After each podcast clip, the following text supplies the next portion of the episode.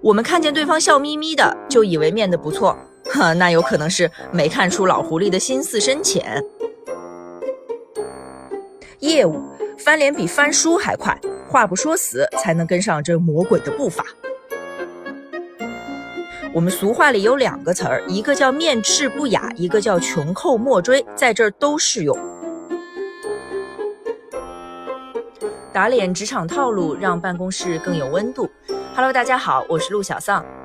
这两天呢，有个热门话题，说的是 HR 做的要崩溃了啊，大概就是分享了一下 HR 工作中的细节，也向大家介绍了一些呢 HR 的不容易。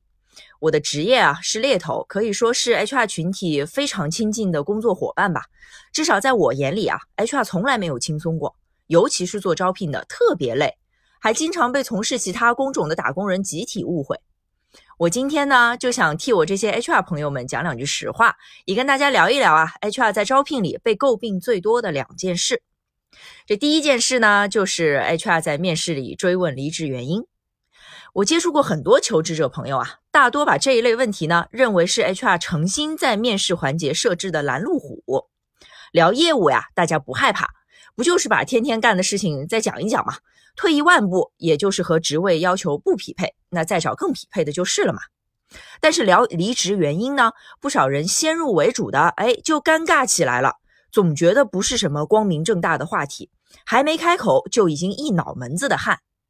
这种问题呢，又十有八九，呃，是 HR 负责提问的，所以这就怪到 HR 头上了呀。如果这个问题真的没聊好，最终面试结果也不好呢？大家就容易认为是 HR 在为难自己，非要盯着问，所以都是 HR 不好，没事找事，问那么多干什么？这个事儿啊，我想讲两个点，一个是问离职原因到底有什么用，一个是为什么只有 HR 这么关心这个方面。离职原因啊，正因为大家普遍觉得不好回答，有点抵触，摊开来详聊，所以特别适合用来测试求职者的抗压能力。又因为呢，离职是一个人在职场上相对重要的决策啊，就是可以从中读懂这个人如何思考问题，如何考虑各方面因素的优先级，最终又是如何做的决定。所以呢，也特别适合用来快速的了解一个人。问离职原因啊，绝对不是没事找事，是一种极其高效的构建人物画像的方式。然后我们来讲讲，为什么我们在求职的时候，总觉得好像只有 HR 在这方面使劲找茬，业务反而比较好沟通呢？哎，我甚至都遇到过这样的言论啊，就有人很直白的跟我说，HR 小鬼难缠，每逢业务和 HR 一起面试，他都感觉跟业务谈得不错，但 HR 问离职原因的时候呢，就坏事儿，所以他特别烦 HR。哎，这可怎么说呢？恕我直言啊，其一是 HR 不仅负责招人，还要对员工的稳定性负责，所以问离职原因是人家的工作，谈不上诚心找茬。其二，业务领导到底怎么想，有时候光靠看是看不出来的，人家可能比我们资深个八年十年呢。如果真的喜怒形于色，那倒奇了怪了。我们看见对方笑眯眯的，就以为面的不错。呵，那有可能是没看出老狐狸的心思深浅。哪怕业务领导当面跟我们说：“哎，很好，下一周，呃，我们肯定安排下一轮。”回头等我们走了，门一关，一样有可能跟 HR 说：“这个人呢，连离职原因都说不清楚，不行不行，不考虑了。”所以啊，业务和 HR 不管谁负责提什么问题，谁表情如何，他们都是一个整体。既然是他们一起来面的试，那大概率呢，这两方合起来才能讨论出一个真正的招聘决策。我们不能单纯的认为是 HR 问了某句话我没答好，所以肯定是 HR 拒绝了我，这就太天真了。相信大家冷静下来仔细一想，都能明白这里头到底是怎么回事的。好，离职原因这个最大的误会解释的差不多了，那我们来说第二件事，也是 HR 经常被骂的，就是面试完了吧，不给反馈，或者说也未必是完全不给反馈啊。有些朋友留过 HR 的邮箱地址，或许还加过微信的，如果主动去问呢，HR 一般也会回的，但回呢，回的是一些模棱两可的套话，比如说我们觉得你挺好的。但是还有其他的候选人要面试，我们会在这一批全部面完之后，统一给大家答复。你看，话说的很客气吧？简而言之，让人继续等吧。但等来等去，经常就再也没有声音了。市场上可能十个面试里头，得有七八个都是杳无音讯的。长此以往，我也理解为什么大家觉得 HR 在面试反馈方面做的不太地道。在我们这些被面试的人眼里啊，面试的结果是绝对的。譬如我今天来参加完这个面试，哎，是过了还是挂了，总该有个说法吧？这是求职这一方一般来说会有的思路。那招聘方的思路是什么呢？就是任何面试的结果都有可能是相对的。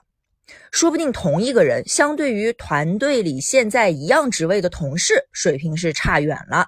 但是相对这一波其他的求职者呢，水平又还不错，可以继续聊聊。这些比较在整个招聘的流程中时刻都在发生，而且前后比较的结果还会有变化，完全有可能今天面完一个人，业务领导觉得还行，明天又面了一个，就觉得前头那个完全不行了。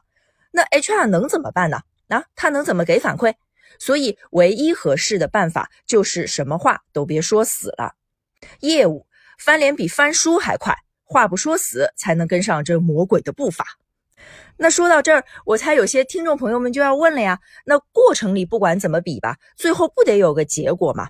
等这个职位有人定下来了，总可以给所有人一个明确答复了吧？为什么大多数时候 HR 还是一声不吭呢？嘿嘿嘿，我又要说大实话了。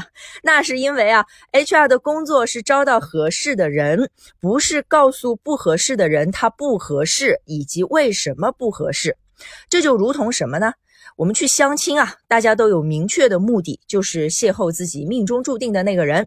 有没有人会在结婚之后啊，挨个给每一个相过亲的对象明确答复，跟人家说当初为什么觉得他不合适？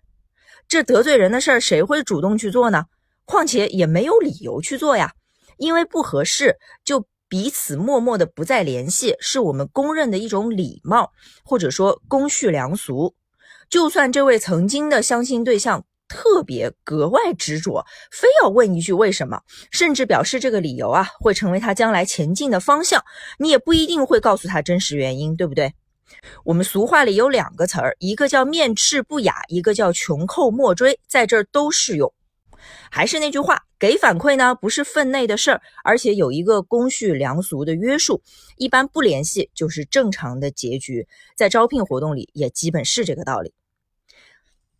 以上呢就是我想替 HR 朋友们广而告之的一些话。当然了，你要是一个一个单独去问 HR 本人，他们既不会抱怨业务，也不会直说什么给反馈不是自己的工作，跟所有人都和和气气的，亲如一家，是 HR 同事们共同的功课。但他们也是打工人，他们也会心累，也会委屈。但愿大家跟他们合作的时候呢，能多一分理解，少一点想当然的责难。好啦，今天我想分享的内容就到这里，感谢大家的时间，我是陆小丧，我们下期节目再见。